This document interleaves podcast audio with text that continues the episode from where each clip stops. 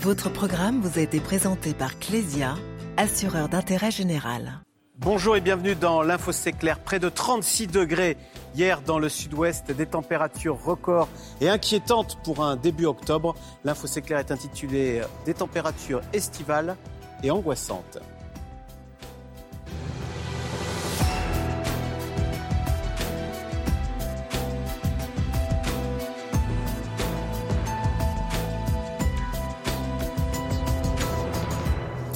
Nos invités, Chloé Nabédian, vous êtes journaliste climat à TV5 Monde, présentatrice de l'émission À la vie, à la terre. Marc Lomazzi, journaliste auteur de France 2050, le scénario noir du climat, c'est chez Albin Michel.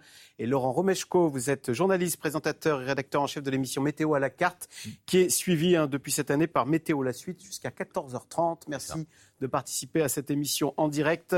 Donc, on l'a dit, un 32 degrés hier à Châteauroux, plus de 33 degrés à Clermont-Ferrand. Ce sont des records. 35,9, c'était le record absolu en France à Bégard, c'est dans les Landes. Des températures ont été pulvérisées sur tout le territoire. C'est l'été en automne et cela devient inquiétant. C'est en tous les cas le sentiment euh, des Français qu'on va entendre dans ce sujet euh, d'Amaël Brignoli. 32 degrés à l'ombre en octobre. À Brive, c'est un record. En terrasse, les tenues sont légères, mais pas les consciences. On est en t-shirt, ça fait plaisir, on peut toujours manger dehors, mais bon, enfin, on pense à la planète. Quoi. Ça signifie un réchauffement de planète et avec tous les aléas que ça peut comporter. Que pour moi, c'est inquiétant. Hier, la France a connu le pic d'intensité d'un épisode de chaleur exceptionnel pour un mois d'octobre. Des températures nettement supérieures aux 30 degrés dans plusieurs régions, jusqu'à 35,7 degrés à Orthez. De quoi déboussoler la végétation, comme ici près de Paris. Qu'un cerisier fasse une deuxième floraison, moi je ne savais même pas que ça existait, j'avais jamais vu ça.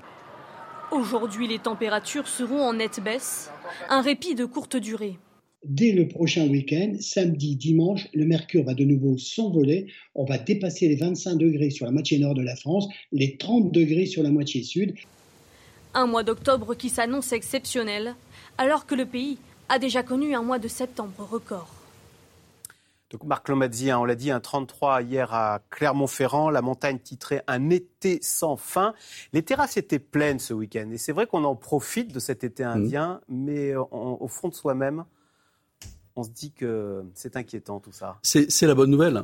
C'est la bonne nouvelle, c'est-à-dire que aujourd'hui plus personne ne dit c'est génial, euh, il fait 35 degrés en octobre euh, et, je peux aller à la plage, euh, c'est formidable. Tout le monde dit oui, c'est vrai qu'on en profite. Objectivement, ça fait plaisir à tout le monde, c'est bon pour le moral, etc. Mais tout le monde dit aussi c'est très inquiétant. Donc le, message en quelque sorte est, passé sur le, réchauffement climatique et les vagues de chaleur qui vont se multiplier et surtout s'étendre en durée, c'est-à-dire des vagues de chaleur euh, très précoces dans l'année euh, et, très tardives, c'est-à-dire six mois au fond, où on pourra comme ça osciller avec des, vagues de chaleur de plus en plus fréquentes et de plus en plus importantes, euh, intenses. C'est le, le message du GIEC et ça commence à passer, donc c'est une bonne nouvelle. Mmh. Laurent Romeshko, c'est vrai que ce matin j'entendais le bulletin météo dans Télématin. Mmh. Il disait pas il fait très chaud et réjouissez-vous ce week-end, sortez les barbecues. Il a dit il faisait trop chaud. Trop chaud, oui. C'est un, nouveau, une nouvelle consigne dans la profession de ne pas se réjouir du beau temps Bien sûr. qui s'annonce. Bien sûr. Moi, je, je porte l'accent là-dessus en, en, en, signalant, en soulignant que, euh, effectivement, quand on a des températures qui sont 12, 13 degrés au-dessus des normales. On est 13 degrés au-dessus des bah, normales. C'est le cas. Euh, il y a eu hier après-midi du 32, 33 degrés sur la côte basque, dans, sur la Nouvelle-Aquitaine. Donc voilà, la moyenne, normalement, elle est à 19, 7, 20 degrés à peu près selon les, les communes. Donc on est 12, 13 degrés au-dessus des normales. Donc là, c'est même plus qu'inquiétant, c'est même alarmant. Vous savez, moi, en, présentant au quotidien du, bulletin météo, quelque part, j'en ai un peu marre de cette litanie de records tous les jours, on a du record à signaler. Euh, auparavant, les records ne tombaient pas de cette manière, c'est-à-dire qu'ils étaient plus rares, on en faisait un, une fois par mois, de temps en temps. Là, maintenant, c'est au quotidien, les records tombent, tombent. Et là, on a eu des records qui sont tombés une nouvelle fois hier. Ça se calme un tout petit peu aujourd'hui, mais c'est vrai qu'on a, on risque d'avoir une reprise là durant le mois d'octobre de chaleur qui pourrait perdurer encore et des records qui pourront encore tomber. On a eu le mois de septembre, ça a été le plus chaud jamais enregistré. On était, je crois bien, 3,6 euh, degrés au-dessus des, des normales. On a une moyenne à plus de 21 degrés sachant qu'on sort déjà d'un mois d'août où on avait une, on était 3 degrés et demi un peu plus au-dessus de la, de la moyenne. Donc c'est une série qui s'étire et comme le disait Marc, des périodes, des vagues de chaleur, de canicule qui sont de plus en plus précoces et de plus en plus tardives. Donc euh, c'est très incommode la chaleur, mais il y a aussi d'autres conséquences sur la végétation qui euh, reste en, en feuilles et qui pompe encore l'eau tardivement dans la saison. Ça a été le cas l'an passé. On a des problèmes de nappe phréatique. Je vais pas, mais vous voyez, c'est un millefeuille avec euh, des tonnes de problèmes qui s'enchaînent derrière. on a l'impression quand même que tout cela s'accélère. C'est ce que disait Laurent Romeshko. Avant des records, bon, il y en avait, ça tombait euh, une fois par mois ou une fois tous les six mois. On a l'impression que c'est tous les jours. Qu'il y a un emballement euh, c'est pire que ce qu'on nous avait annoncé. Voilà. Oui, moi, ce qui m'avait donné une alerte, euh, c'était au-delà des records, c'était le nombre de vigilances euh, météo quand j'ai commencé il y a 10 ans et aujourd'hui. Chaque année, en fait, il y avait toujours plus de vigilance orange, toujours plus de vigilance rouge maintenant, ce qui est un nouveau facteur qui vient de se déclencher. Et ça, pour moi, ça a été vraiment une alerte. On avait passé une année le cap des 100 vigilances dans l'année. Donc, c'était quand même gigantesque. Et ce week-end, on a quand même battu plus de 320 records. Donc, pratiquement l'ensemble des villes françaises ont battu leur propre record euh, de chaleur euh, dimanche. Donc, on, est vraiment dans une situation où on sent que là, on, en, est dedans, on y est dans ce réchauffement est-ce que cela a été prévu ou est-ce que c'est pire que ce que nous avaient annoncé les experts? Ça arrive plus vite que ce qu'ils avaient euh, envisagé. C'est conforme à ce qu'ils nous avaient dit, ça c'est clair. Il y a 50 ans, ils savaient déjà comment ça allait évoluer aujourd'hui, c'est ce qui se passe.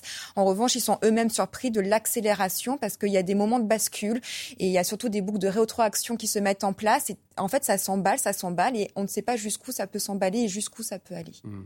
Oui, Laurent Romeshko? Oui, ça c'est la surprise. Effectivement, l'emballement, ça va beaucoup plus vite que ce qu'on pouvait craindre.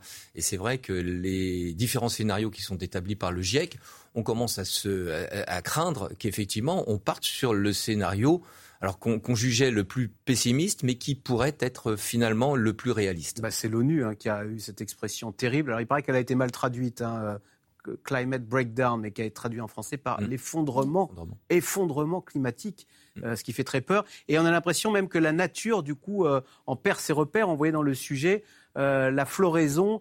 il y a des bourgeons maintenant qui bourgeonnent en mm. automne, mais comme si on, vivait un cauchemar réveillé. Oui, bien sûr. Sur l'accélération, juste un mot, c'est que on va probablement avoir une période où on va dépasser assez durablement les 1,5 degrés qui était l'objectif qu'il ne fallait pas dépasser à la fin du siècle. Hein. Et on y est aujourd'hui. Les, climatologues avaient prévu que le 1,5 degré, on y serait euh, dans les années 35. Mmh. Euh, voilà, on est, on est en 23, 2023 et on y est déjà. Donc euh, ça veut dire qu'effectivement, ça s'accélère beaucoup. Donc il faut accélérer le, la politique climatique. effectivement, comme le disait Laurent, il y a derrière l'élévation des, des, températures toute une série de phénomènes et, et notamment un phénomène qu'on peut observer très facilement qui est le bouleversement du, cycle de végétation.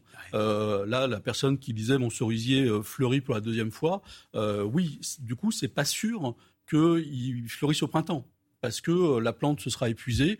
Euh, on voit le dépérissement des forêts. J'étais dans les Cévennes il y a quelques jours. Mm. Euh, il y a la moitié des châtaigniers, l'arbre symbole emblématique des Cévennes, qui sont soit en train de mourir, soit en état de très grande fragilité. La moitié. Et donc c'est énorme. Donc le dépérissement des forêts, la végétation qui bah, perd le nord, hein, littéralement, qui ne sait plus où est-ce qu'elle en est. on devrait avoir des magnifiques forêts d'automne avec ces couleurs flamboyantes. On a des forêts absolument vertes. Mm. Euh, quand il n'y a pas de, trop de, manque d'eau. Donc, voilà, tout ça, ce sont des phénomènes en, série euh, qu'on commence à voir apparaître. Les climatologues et les scientifiques nous avaient alertés. Je donne un dernier exemple de ce qui peut-être nous attend dans les, dans les années à venir, qui va s'intensifier, c'est euh, l'apparition et la multiplication des espèces invasives exotiques, qui auparavant ne pouvaient pas survivre parce qu'il faisait trop froid chez nous l'hiver, et qui aujourd'hui arrivent. Donc on a parlé de la fourmi de feu, on a parlé de la, fourmi d'Argentine qui, euh, qui arrive. Il y a des mouches euh, qui viennent d'Asie qui sont en train de détruire aussi de la végétation. Euh, il y a des insectes qui s'attaquent aux arbres. qui fragilisent encore plus les arbres, qui sont déjà fragilisés par la sécheresse de l'été et qui risquent aussi de, mourir. Donc voilà, une, effectivement, toute un espèce de et, c'est effectivement un, engrenage parce que si les arbres dépérissent, c'est un puits de carbone qui disparaît et s'il n'y a pas de puits de carbone, on va avoir du mal effectivement à lutter Donc il va, falloir encore faire plus d'efforts. Donc voilà, c'est tout ça qui fait qu'on est dans une situation, on le dit depuis plusieurs, plusieurs mois maintenant, les scientifiques le disent depuis plusieurs mois, plusieurs années, dans une situation d'urgence, hein, parce qu'on voit bien que ça s'emballe. Et ça, c'était pas prévu euh, complètement cet emballement. Il y avait, on, savait qu'il y avait des phénomènes qui pouvaient provoquer un emballement. Euh, on pense immédiatement à, la fonte accélérée des, glaces de l'Antarctique, par exemple, qui aurait pu provoquer comme ça des emballements ou des libérations de méthane, parce que le pergélisol euh, fond et ça libère du, méthane. mais là, on voit un gaz à effet de serre très puissant, hein, bien plus que le CO2. Mais là, on voit que l'emballement se produit. En fait, on a l'impression dès maintenant. Alors, vous le disiez, euh, les, euh, enfin on le disait, les cerisiers bourgeonnent en octobre euh, et évidemment la nature continue de se croire en été et de nous donner des tomates, des pastèques et des melons et ça se voit sur nos marchés. Vous voyez ce reportage de Christophe Carnino et David Jouya. Il est toujours extra le melon. Je voulais l'arrêter, mais vu le temps qu'il fait. Sur les étals de ce marché nantais, Fruits et légumes d'été jouent les prolongations et conservent une place de choix dans les paniers de clients, il faut le dire, un peu déboussolés. On n'est pas censé être en automne là Mais bon, l'avantage c'est qu'il faut voir le côté positif, on a encore des tomates. L'été est un peu décalé en ce moment, donc euh, il y a des légumes beaucoup plus tard. Donc c'est très bien pour nous. Hein. Tomates, concombres, aubergines ou pastèques volent la vedette aux premières variétés automnales. Romain est producteur-vendeur en Loire-Atlantique depuis plusieurs générations et les températures clémentes ne font pas forcément ses affaires. Avec ce temps-là, vendre les produits d'automne, euh, très compliqué. Céleri, euh, rutabaga, chou-fleur. Chou-fleur, tout vient d'un seul coup et personne n'a envie de manger de chou-fleur. Une augmentation générale des températures et des périodes de récolte qui pourraient menacer certaines filières et modifier profondément notre façon de consommer des fruits et des légumes de saison. Bon, Laurent Romeshko, ça tombe bien, on a plus envie de manger des euh, tomates en ce moment que des choux-fleurs. Oui, oui, oui. Bah, euh, sur l'agglomération nantaise, hier, il y avait pratiquement 30 degrés. Donc c'est vrai qu'avec des températures comme ça, on a plus envie de, de melon que de, que de potiron, hein, que de potimarron. Euh, donc euh, voilà, c'est effectivement c'est la règle des, des, des, marchés de vendre des produits de saison, mais qui correspondent aussi aux envies des, des consommateurs. Lorsque vous promenez dans les allées du marché, effectivement, avec 30 degrés, vous êtes plus attiré par un melon que, que par un chou-fleur. Même si Chloé Nabédian, Marc Lomadi le disait à l'instant, euh, quand ça bourgeonne, il faut de l'eau. Euh, le, cerisier, il pompe de l'eau. Donc, euh, on, a la question des nappes phréatiques qui, vient, qui, va, qui va rattraper nos marchés estivaux oui, la problématique de l'eau aujourd'hui est vraiment euh, centrale de toute façon euh, en France, mais dans le monde aussi. Euh, quand j'étais en tournage, par exemple au Cameroun, on est allé rencontrer les agriculteurs, ils avaient déjà cette problématique liée à l'eau, où les fruits, soit il y en avait trop d'eau et les fruits pourrissaient, soit il n'y en avait pas assez et ça n'arrivait pas à maturité. Et quelque part, ce qui se passe là-bas, ça va arriver aussi en France et ça va commencer déjà à arriver avec aussi peut-être une nouvelle forme d'agriculture qu'on pourrait imaginer. Par exemple, il y a Pascal Pout dans le sud de la France qui a développé des graines intelligentes, des graines qui résistent au manque d'eau et aux maladies. Donc il a poussé la génétique euh, des tomates, par exemple, grâce à leurs graines. Il a juste gardé les graines qui arrivaient à mieux résister au manque d'eau et aux maladies, il les a replantées, il a continué ça euh, indéfiniment jusqu'à avoir vraiment des variétés incroyables qui résistent donc au manque d'eau, qui résistent aussi aux maladies, qui développent un système immunitaire extrêmement développé parce qu'elles sont euh, soumises à l'agression aussi des, des UV, ce qui n'est pas le cas pour les plantations sous serre. Et en fait, ça donne des fruits et, j'ai pu en discuter avec des collègues ici qui, euh, qui ont planté. Incroyable. Ils me disaient, j'ai des melons énormes, des pastèques ah. gigantesques, le goût est là. Et c'est très bon aussi pour notre santé. On revient dans l'aliment santé quelque part. Et donc, je pense qu'il y a des nouvelles façons de faire aussi l'agriculture dans le monde de demain. Et c'est vrai que Marc dit alors l'agriculture que les Espagnols ont développée en Andalousie avec ces immenses fermes. Euh, là, pour le coup, on arrive au bout parce qu'il y, a la nappe phréatique là-bas est vide. Mhm. Et d'ailleurs, on les appelle les fraises de la, de la mort, hein, parce mhm. que euh, le, terrain est devenu mort à force de Ça, il va falloir oublier ça, ces fraises. Euh, espagnoles où il y a les pêches aussi, les melons ou les abricots. Ça, serait bien qu'on l'oublie pour plusieurs raisons. La première, effectivement, c'est que la ressource en eau va, va diminuer. Donc l'Espagne potager de l'Europe, c'est terminé? Euh, c'est à peu près terminé. D'ailleurs, je crois que euh, il y a des craintes des professionnels sur le, le, le jus d'orange. Hein. Euh, puisqu'il se trouve que les principaux producteurs de jus d'orange, euh, la Floride hein, euh, et l'Espagne, parmi les, principaux. La Floride, il y a eu des ouragans absolument terribles hein, qui ont ravagé les récoltes, et l'Espagne a connu une, sécheresse et une canicule terrible. Donc on va démondialiser notre alimentation? qui fait que là, on risque de, on risque de, manquer jus d'orange. Donc, donc voilà, comme on avait manqué à une époque de, de, de, de, moutarde parce qu'il y avait eu des, des, récoltes au Canada qui avaient été bouleversées. Donc le, le, changement climatique bouleverse aussi la géopolitique de l'alimentation. donc la réponse à, à ça, et là pour le coup le gouvernement a, bien vu cette affaire-là, c'est qu'il va falloir développer notre souveraineté alimentaire, c'est-à-dire produire chez nous ce qu'on euh, mange ici. Alors qu'aujourd'hui, on, produit euh, en gros 50%, pour faire court, 50% de ce qu'on mange est produit sur place. Tout le reste, on importe. Euh, et il suffit qu'il y ait des, bouleversements climatiques pour qu'on ait des, pénuries. Donc il faut développer la souveraineté alimentaire. Et ça, ça signifie avoir une agriculture qui soit une agriculture de conservation conservation des sols. C'est-à-dire qu'il euh, faut arrêter les pesticides parce que le pesticide, à la longue, tue les sols. Donc il faut euh, des sols qui résistent, des sols qui emmagasinent l'eau. Il faut des plantes hein, qui soient capables, avec un système racinaire, d'aller chercher l'eau assez profondément, donc qui résistent au manque d'eau, aux canicules, euh, etc. Donc il faut tout revoir, en quelque sorte, les modes de production également, passer à des modes, de, disons, pour pas pas employer des termes qui, qui fâchent, d'agriculture douce. Euh, il faut restaurer des, par exemple, hein, qui permettent aussi au terrain de, tenir. Tout ça, c'est une révolution agricole. Euh, c'est la, la troisième révolution agricole qui se prépare. Il faut aller, euh, il faut aller assez vite, de manière à éviter que demain on souffre de. Alors il y a deux, il y a deux mots, qui, deux dangers qui nous menacent. C'est qu'on continue malgré tout la mondialisation et que on, on trouve un peu de tout en toute saison avec des produits qui sont produits de manière intensive, sous serre. L'avocat du Mexique. Voilà, mais des produits qui ont une empreinte carbone absolument dramatique. Donc ça, c'est la voie évidemment à ne pas prendre. Et l'autre voie, qui est une révolution agricole, qui évidemment pour les producteurs agricoles est compliquée parce que euh, bah, ils sont souvent euh, tenus par euh, par un système où ils se sont endettés pour acheter des machines, des engrais, etc. Mais donc il faut absolument s'engager courageusement dans cette voie-là. Et, et, et les agriculteurs, je crois, aujourd'hui aujourd'hui en sont conscients. Donc Laurent Meshko, c'est le potager de nos grands-parents, quoi. On va revenir. Euh, les, alors les tomates, c'est pas il n'y a pas de tomates l'hiver, hein, il faut en faire son deuil. Et c'est des euh, pas forcément celui de nos grands-parents, puisque les, les, espèces, euh, les variétés remontent considérablement vers le nord. Il y a des expériences qui sont d'ailleurs assez intéressantes. Bon, elles commencent à se multiplier, mais c'est vrai qu'en Normandie, il y a certains endroits où on commence à cultiver de la goyave, de la menthe, de la mangue. On, a de la, la mangue en Normandie. De la mangue, oui. On a de la pastèque déjà en Alsace, hein, qui, est, qui est produite, et puis euh, de la cacahuète aussi, qui se fait sur la, sur la Mayenne. Donc, ce sont des, des cultures qui sont, qui sont pas tropicales, mais qui sont exotiques et qui arrivent chez nous progressivement. Alors c'est pas la, c'est, pas ce qu'on consomme le plus. Hein, je suis d'accord, la, goyave et, la mangue, mais ça, ça existe. Et eh, attendez, dans la matière, euh, la carte agricole est en train de remonter. Figurez-vous que maintenant, il y a des viticulteurs. Vous savez où? En Suède. Regardez ce reportage avec du vin suédois de Valérie Astruc et de, et de Fabrice Caher. À mi-chemin entre la Bourgogne et le cercle polaire, des pieds de vigne ont remplacé les champs de pommes de terre et les cultures fourragères.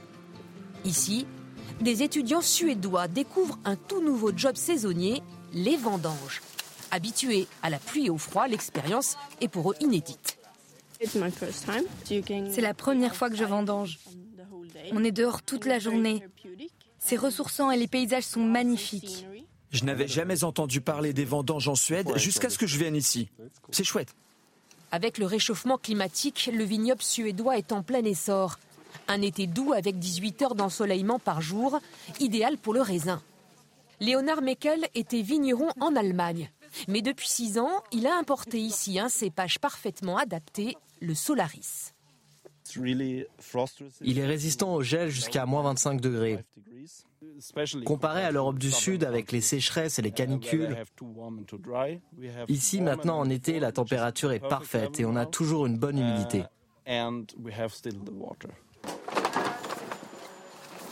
30 000 bouteilles doivent sortir de ce pressoir cette année. Ce domaine doit multiplier sa production par 10. Alors on a toute la carte agricole qui est en train de remonter. Le vin, ça va être en Suède. Nous, on va faire de, l'olive. Euh, et, les Espagnols, le font, qui représentaient la moitié la production d'huile d'olive, euh, à cause de la sécheresse, ils n'ont plus, plus d'olive. On développe aussi les pistachiers maintenant dans, le sud-est de la France. Mm. On est vraiment sur un système de culture, effectivement, comme le disait Laurent, qui remonte complètement. Et on fait aussi du vin maintenant euh, en Normandie. Il y a des vignes qui sont en train de se développer. Il y a des choses aussi qui pourront se mettre en place en Bretagne.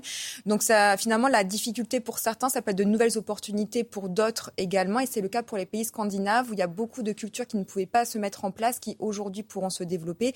D'ailleurs, sur la carte d'un à plus 4 degrés, on voyait vraiment que les pays scandinaves, c'est l'endroit où il faut aller investir et acheter, si vous voulez, pour le monde de demain, parce qu'on peut vraiment cultiver, avoir une vie un peu plus agréable, ce que, ce que nous, on pourra vivre malheureusement dans les années à venir, où ça sera beaucoup plus difficile. En revanche, pour les pays du Sud, euh, Marc Lomadi, d'où on dépend pour notre, euh, je sais pas, le café, le cacao, tout ça, euh, ça va être compliqué là. euh, Est-ce que Oui, parce qu'il y a des pays qui sont un peu spécialisés dans, dans ce type de monoculture. Exactement, c'est ça, le- le- la mondialisation va de pair avec une spécialisation. Il y a des, il y a des pays qui se spécialisent, euh, donc le cacao, c'est très clair, il y a trois, quatre grands producteurs de, de, de cacao, notamment en Amérique latine ou en, ou en Afrique.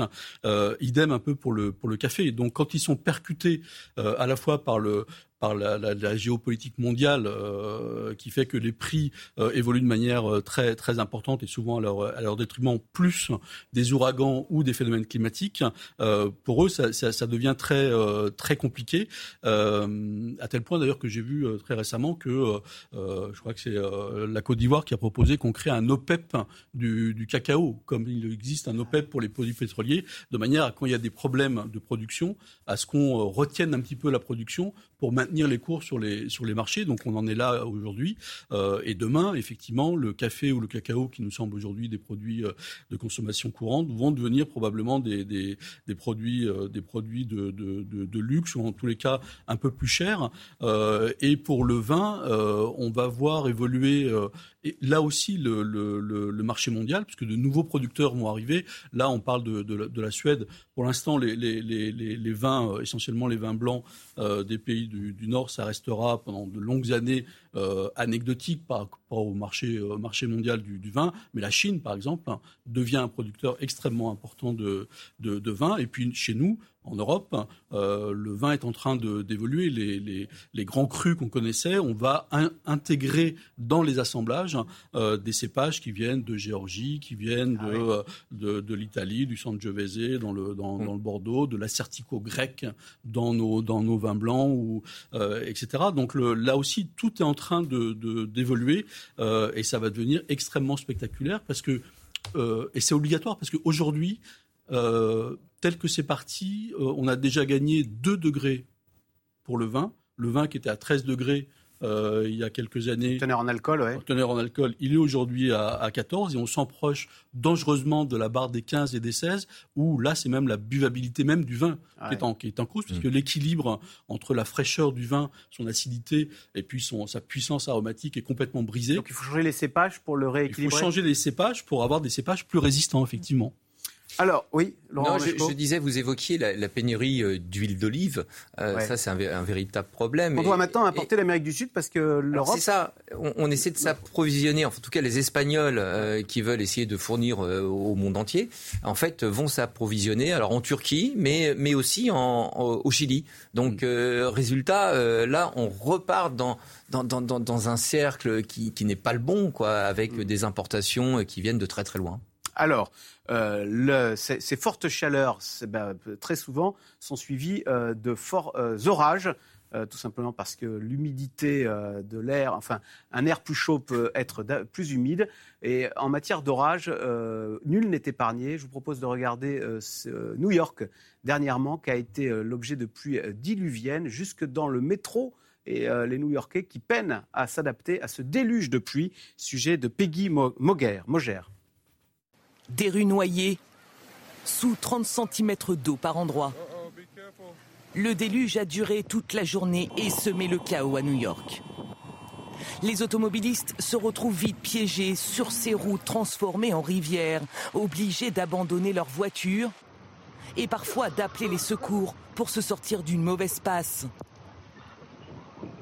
Des pluies records qui ont fait déborder les égouts et surpris les habitants. J'ai vécu ici toute ma vie, je n'ai jamais, jamais vu ça. J'arrive pas à y croire. Je suis choquée. Plus il progresse, plus ce bus est inondé. Les usagers finissent leur trajet debout sur les sièges. L'eau se déverse partout, en cascade dans les sous-sols des immeubles, dans le métro où des torrents dévalent les escaliers. Emprunté chaque jour par des millions de New-Yorkais, plusieurs lignes ont dû être interrompues. Il pleut sur les quais, ce qui ne dissuade pas certains d'attendre patiemment leur rame. Une situation loin d'être inédite. En 2021, les tempêtes Ida et Henri avaient déjà submergé New York, 12 morts dans la ville. En 2012, c'est l'ouragan Sandy qui avait ravagé Manhattan, 18 morts à l'époque. Pour mieux se protéger, la municipalité a entamé la construction d'un gigantesque mur anti-inondation. Sur 4 km, le long des quartiers sud de l'île, partie la plus basse de la ville. Tout le long du mur, il y aura des portes et quand la tempête arrivera, les gens rentreront à l'intérieur et les portes se fermeront. New York place beaucoup d'espoir dans ce chantier titanesque qui sera achevé en 2026. Chloé Nabédian, ça veut dire que les villes doivent s'adapter à ces nouvelles conditions météo extrêmes auxquelles elles ne sont pas préparées? Oui, aujourd'hui, les villes n'ont pas du tout le réseau d'égouts nécessaire, par exemple, pour absorber ce surplus de pluie qui sont devenues des pluies extrêmes du réchauffement climatique, comme vous l'avez bien précisé tout à l'heure. À chaque degré supplémentaire, on a 7% d'humidité supplémentaire dans l'atmosphère. Donc, ça fait un réservoir d'eau précipitable beaucoup plus important. Donc, quand il pleut et quand il est censé pleuvoir, il pleut beaucoup plus. Et ce qui se passe aujourd'hui euh, à New York, effectivement, vous l'avez bien précisé dans le reportage, il y a eu déjà d'autres d'autres événements avant.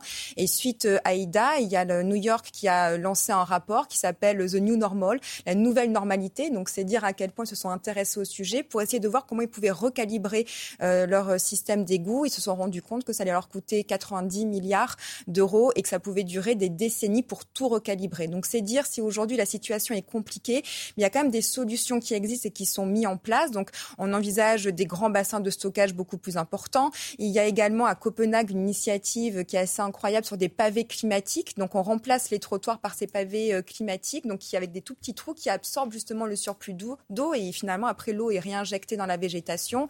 On parle de mise en place d'infrastructures vertes, donc remettre de la végétation, euh, des jardins, de la verdure sur les trottoirs euh, aussi pour que ça fasse ce job d'absorption parce qu'en fait les villes aujourd'hui sont quasi imperméables et donc en fait dès qu'il y a beaucoup trop d'eau, on a cette situation que l'on peut voir à New York mais qu'on pourrait connaître aussi dans beaucoup beaucoup d'autres villes dans le monde. Et Laurent Meshko, ce qui est incroyable, c'est qu'on entend souvent les, mêmes témoignages, comme tout à l'heure pour les chaleurs. J'avais jamais vu ça quand j'étais petit, c'était pas comme ça. Mhm. Et euh, autant il y a une dizaine d'années, euh, en 2012, lors des dernières inondations, on avait l'impression qu'on disait bah, c'est la fatalité. Autant maintenant, on se dit voilà, on paye là très clairement. On, voit ça avec des, lunettes différentes, non? Oui, les, événements se multiplient, deviennent, euh, deviennent beaucoup plus, beaucoup plus fréquents et on ça se dit pas c'est la faute à pas de chance. Et l'exception commence à devenir malheureusement la norme.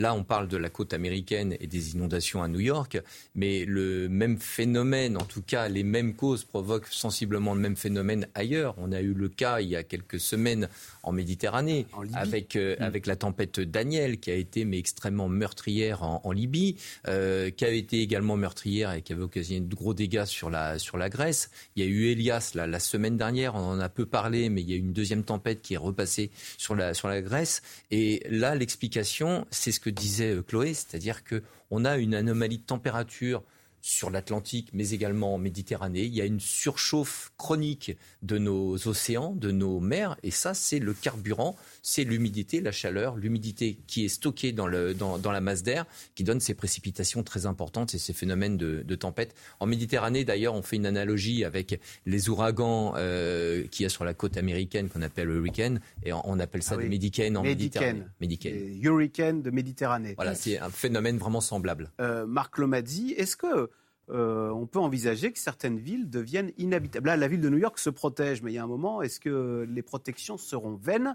Euh, Je crois que c'est la ville de Jakarta donc, qui envisage, de se replier. De, se replier on reconstruit la même ville, mais à l'intérieur des terres. Oui, ce qui est là toutes les toutes les grandes métropoles hein, dans le dans les rapports du GIEC, on voit qu'il y a une trentaine de métropoles dans le monde qui sont directement menacées de, de submersion à cause effectivement de ces pluies diluviennes de plus en plus violentes et puis de la montée des eaux. Hein, euh, euh, New York, euh, en quelque sorte, les, tempêtes s'appuient sur la montée des eaux pour, pour submerger les villes qui sont en, bord de mer. New York, les experts estiment qu'il pourrait y avoir tous les cinq ans des crues de plus de 2,25 mètres. Donc ça veut dire effectivement que tout le sud de Manhattan est sous les eaux euh, Ellis Island est sous les eaux, il ne reste plus que la Statue de la Liberté. Ça ressemble à un film de science-fiction, et pourtant les experts américains sont absolument formels sur leur, euh, sur leur, sur leur modèle. Donc New York se prépare. Il y a des travaux effectivement gigantesques et il y a un autre projet qui est de, faire de, la baie de New York une lagune avec un mur pour empêcher les eaux même plus en, plus en amont. Jakarta, vous l'avez dit, s'apprête à se, à se replier. après, la difficulté, c'est qu'il y a des grandes villes très menacées de submersion, comme Shanghai par exemple, qui ont des moyens d'agir, ou New York, qui ont des moyens d'agir. D'autres, euh, on pense euh, à Dhaka, au Bangladesh. Euh, elles, je ne sais pas très bien s'ils ont les moyens de, faire face. Donc effectivement, ils vont devoir se, se, replier. Il y a des situations catastrophiques.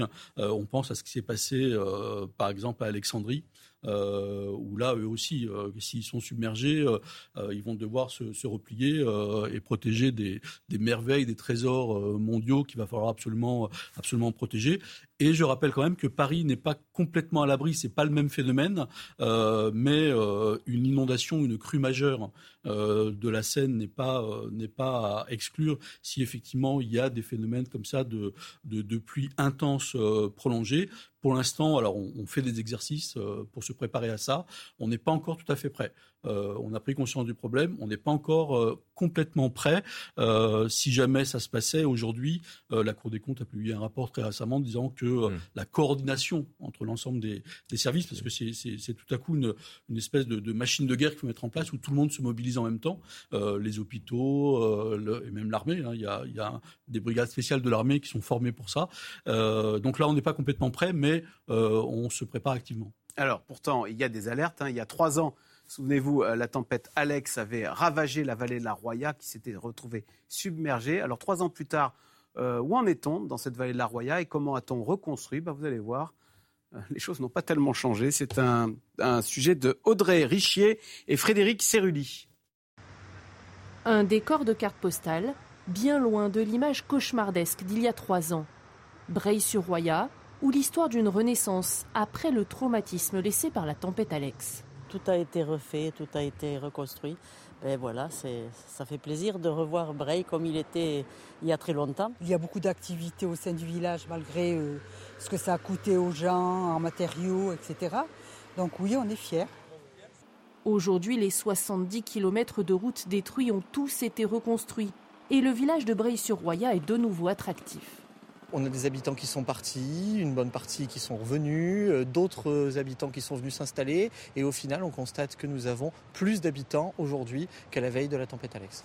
Chloé Labédia, on a l'impression, alors c'est la nature humaine, ça s'appelle la résilience. On a un choc qui vous tombe, on reconstruit et on repart comme avant. Alors ça s'appelle on ne prend pas acte de ce qui se passe et on essaie de pas euh, changer les choses. Euh, moi, ce qui m'avait interpellé aussi, c'est quand j'avais discuté avec un pompier lors des incendies euh, qui se sont produits en Gironde, où on m'expliquait en fait qu'ils étaient en train de replanter les mêmes espèces. Et quelque part, avec une même problématique, on va avoir les mêmes conséquences si jamais le phénomène se reproduit. et aujourd'hui, on a les solutions pour pouvoir s'adapter et finalement construire différemment. Aujourd'hui, on sait qu'il y a des zones où il ne faut plus du tout développer des constructions dans le sud-est de la France parce qu'elles sont beaucoup trop dangereuses. Surtout dans le sud-est, on a beaucoup pris le pas sur la nature, on a beaucoup détourné des anciens cours d'eau. Et donc, naturellement, lorsqu'il y a des pluies euh, extrêmes ou des tempêtes, eh bien, cette pluie reprend le passage initial qu'elle a toujours connu. Et ça, il ne faut pas l'oublier. Et donc, aujourd'hui, je pense que la meilleure chose que pourraient faire les maires dans le sud de la France, c'est de dire on ne construit plus, on arrête, on ne peut plus. Le terrain n'est plus acceptable, en fait, pour, pour pouvoir continuer. Bah, par rapport à ce qui se passe, par rapport au changement climatique, on ne peut pas continuer. Il faut mieux aller développer d'autres zones dans d'autres parties de la France. Aujourd'hui, on est arrivé à saturation et, euh, et de voir qu'on, je comprends effectivement la, la joie des habitants de, de, voir tout leur village reconstruit, mais ça aurait été peut-être préférable de les reconstruire un peu plus loin euh, par rapport au, cours d'eau en fait qui est encore très proche. Et les assureurs, ils tiquent pas euh, de dire. Bah, déjà aux États-Unis, ils arrêtent maintenant de rembourser lorsqu'il y a des catastrophes naturelles. Donc ah aux États-Unis, les assureurs, oui, ça typiquement, commence... ils commencent à dire là, stop. Oui, on arrête parce que de ça Miami, coûte je n'assure plus. Hein. Ça coûte trop cher et aujourd'hui, euh, ça va probablement arriver en Europe euh, dans, dans les années euh, à venir, j'imagine, parce que plus il y aura des catastrophes naturelles qui seront encore plus importantes, encore plus coûteuses, à un moment, ils ne pourront plus continuer à assurer tout le monde. Donc là, il y en a une vraie problématique de qui pourra à un moment bien vivre dans le monde de demain aussi. Ceux qui auront les moyens de pouvoir reconstruire avec leurs leur finances, ils pourront. Ceux qui n'auront pas les moyens, aujourd'hui, ce sera très compliqué. Vous parliez de Miami. Typiquement, avant, les habitations extrêmement chères à Miami avec les plus riches, c'était tout au bord de l'eau, où on avait vraiment un environnement extrêmement préservé. À cause des ouragans, ils ont décidé d'aller à l'intérieur justement de la ville, là où il y avait les quartiers les plus pauvres. Et les plus pauvres aujourd'hui sont obligés d'aller là où c'est le plus dangereux. Ah. Donc on voit quand même qu'il y a un système qui se met en place, qui n'est pas juste, et cette justice sociale sera aussi déterminante pour pouvoir changer les choses. Côte à Miami, c'est high and dry, en hauteur et au sec. Hein Laurent Romeshko? Non, enfin, alors en France, on a la chance aussi d'être tout de même sur les vallées de la Roya, de la Vésubie. Effectivement, il y a eu de la reconstruction, il y a certainement eu des, erreurs, mais cela dit, le fonds Barnier a, a, fonctionné. Il y a eu de nombreuses propriétés qui ont été qui ont été rachetées par l'État, qui ont été qui ont été rasées. Donc sur les zones, effectivement, là, il y avait un risque d'inondation qui était qui était majeur. Et sur certaines communes, il y a, ils ont ils ont ils ont employé une méthode qu'on a certains appellent le village Potemkin, c'est-à-dire que des bâtiments anciens, euh, ils les ont conservés. Ils ne sont pas habitables, ils ne sont pas habités, ils les conservent pour l'esthétique et pour éventuellement étayer d'autres constructions qui sont à proximité et essayer de garder sensiblement la même allure au, village. Donc ça, c'est plutôt astucieux. Mmh. Oui, Marc Lomazzi Non, il y, a eu, euh, je crois, dans, l'affaire de la vallée de la Roya euh, et la Vésubie et la, la Tinée, les, mm. autres vallées concernées, un, énorme effort technique qui a été fait pour essayer de comprendre euh, comment est-ce que l'eau avait, avait déferlé qu'est-ce qu'elle avait emporté, qu'est-ce qui avait résisté, qu'est-ce qui n'avait pas résisté. Et par exemple, il y a des ponts qui n'ont pas résisté parce qu'ils étaient en, quelque sorte perpendiculaires à l'eau. Et donc le choc a été frontal et le, pont a été, a été emporté. Donc là, on reconstruit des ponts qui sont pas frontaux qui sont un peu en biais par rapport à l'eau, de manière à ce que si jamais ça se reproduit, euh, l'eau passera et le pont, lui, va subsister. Euh, il y a effectivement la, moitié des, habitations qui avaient été euh, détruites qui ne seront pas reconstruites. Hein, les gens seront indemnisés, il y a le fonds Barnier effectivement, mais ça ne sera pas reconstruit. Et il y a une nouvelle carte des risques qui a été faite, je crois qui a été faite extrêmement sérieusement, de manière à ce que si ça se reproduit, parce que ça va probablement se reproduire, euh, les dégâts seront évidemment moindres. On apprend à chaque fois, mais il a fallu malheureusement une catastrophe hmm. et de nombreux morts pour qu'on apprenne que dans ces vallées très encaissées, euh, du sud-est de la France, euh, bah, il suffit d'un déferlement d'eau et de pluie très intense. Là, il était tombé au plus fort de la, de la tempête Alex sur cette zone jusqu'à 600 mm d'eau. Ça veut dire 600 litres par mètre carré qui tombent. C'est gigantesque. Personne ne résiste à ça il n'empêche, Marc Lovazzi, Chloé Nabédian parlait quand même de la pression foncière qui fait que dans, dans, le sud, en Méditerranée, on a énormément construit parce qu'il y a une demande, une demande même de, pour, se loger. Euh, vous avez vu euh, Laurent Vauquier ce week-end euh, qui a dit qu'il suspendait le concernant, alors on ne sait pas si c'est tellement possible, la fameuse loi ZAN, la zéro artificialisation nette pour la région Auvergne-Rhône-Alpes. Mm. Il y a quand même une pression de se dire on continue à construire, à bétonner, à artificialiser euh, parce euh, qu'il y a une pression foncière.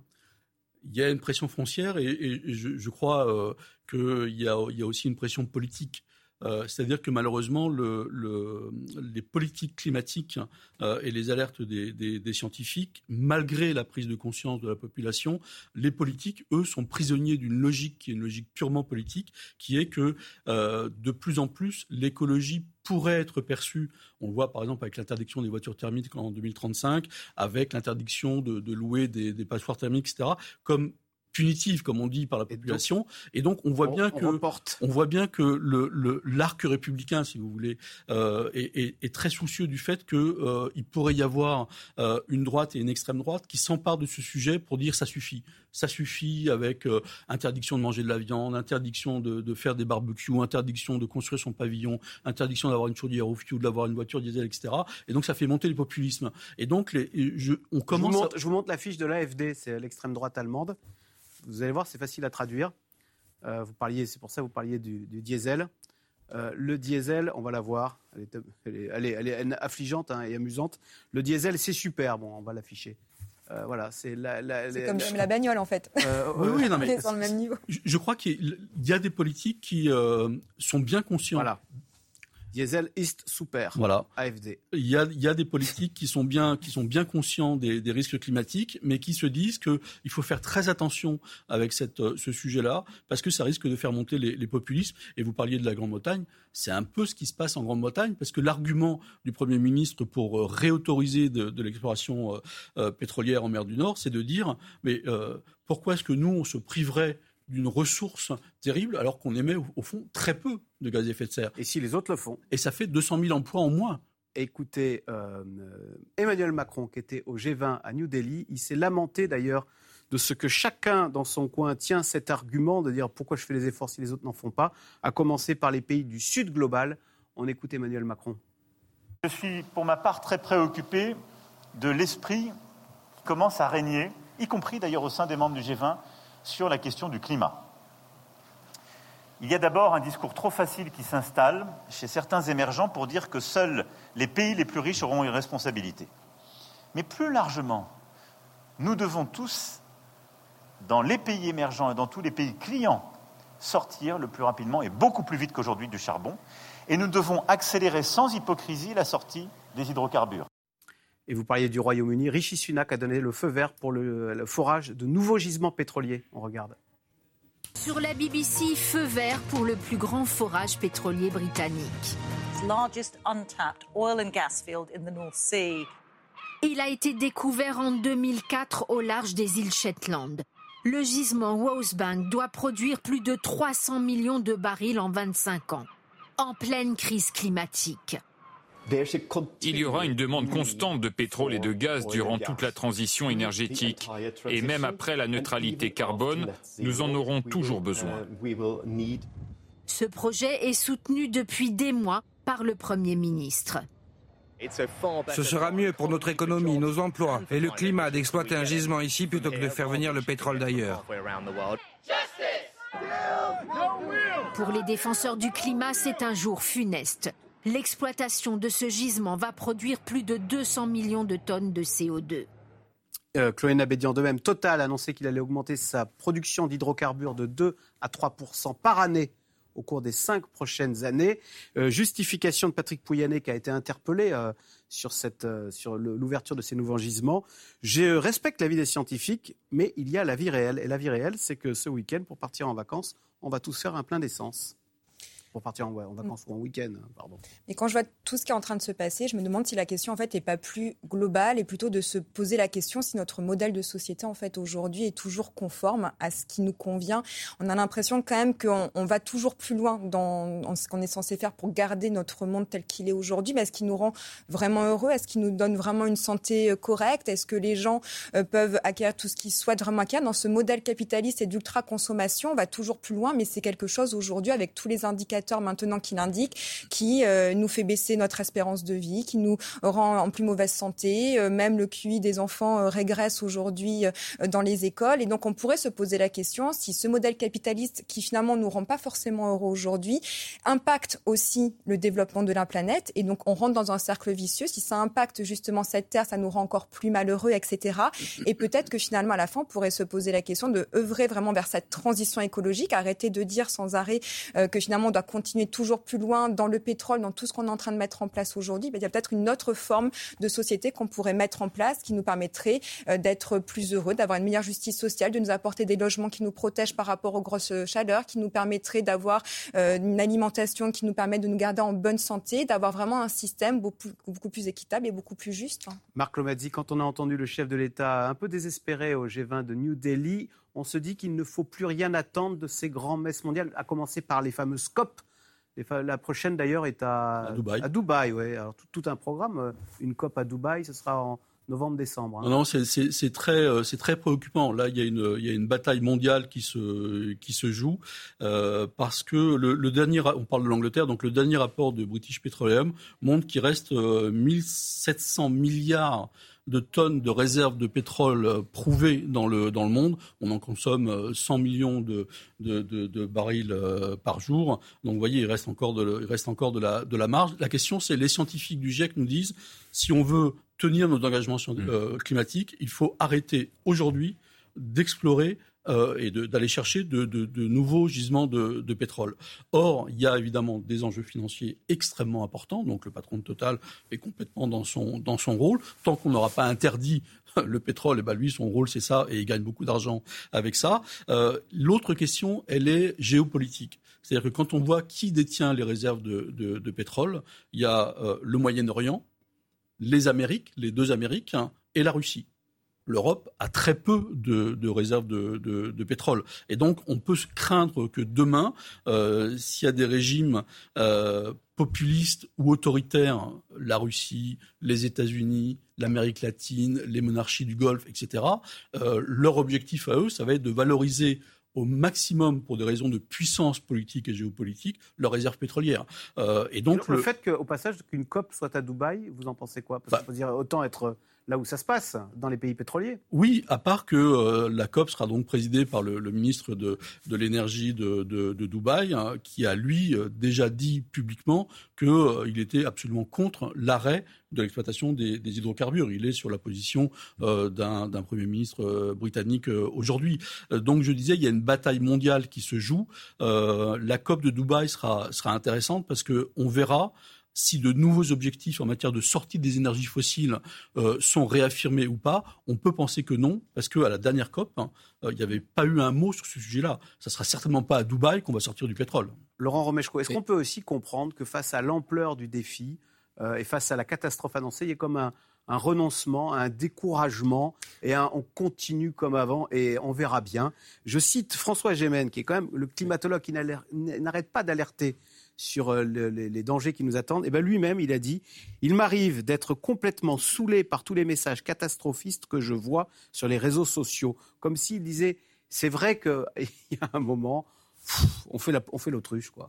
Mais c'est vrai que c'est vrai que parfois ça peut être décourageant. Cela dit, on le disait en, début d'émission, euh, ces, ces, vagues de chaleur qu'on a en ce moment, on, on, imaginait ça beaucoup plus tard, en 2035. Ça va beaucoup plus vite. On se rend compte que les scientifiques ne disent pas que des bêtises. Et c'est très souvent, et ça va beaucoup plus vite, la réalité nous rattrape beaucoup plus rapidement que ce qui était prévu.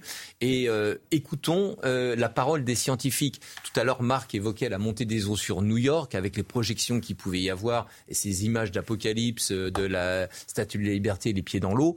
Euh, c'est pas de la science-fiction, c'est la réalité. Elle arrivera peut-être plus rapidement que ce qu'on peut l'annoncer. Donc écoutons la parole des scientifiques. Ça, c'est la, la solution. Parce que c'est vrai que de rester dans ce scénario d'énergie fossile et de continuer à, miser sur cette ressource, là, on part directement sur le scénario qu'on estimait le plus pessimiste hein, du GIEC, qui était le scénario, le scénario à 8,5, où là, on est à plus de 4 degrés, je crois bien, d'augmentation d'ici la fin du siècle, et on risque peut-être d'y arriver beaucoup plus rapidement. Là, on est à plus 1,1 en ce moment. Voilà, et on, risque d'y arriver beaucoup plus certainement, effectivement, à ce scénario qu'on jugeait euh, pessimiste et, euh, et, sans doute euh, irréalisable. Mais ça reste possible si on conserve cette, cette démarche. Alors, même si la France a réduit de 25% ses émissions de CO2 depuis 1990, on n'a pas rien fait non plus. Hein.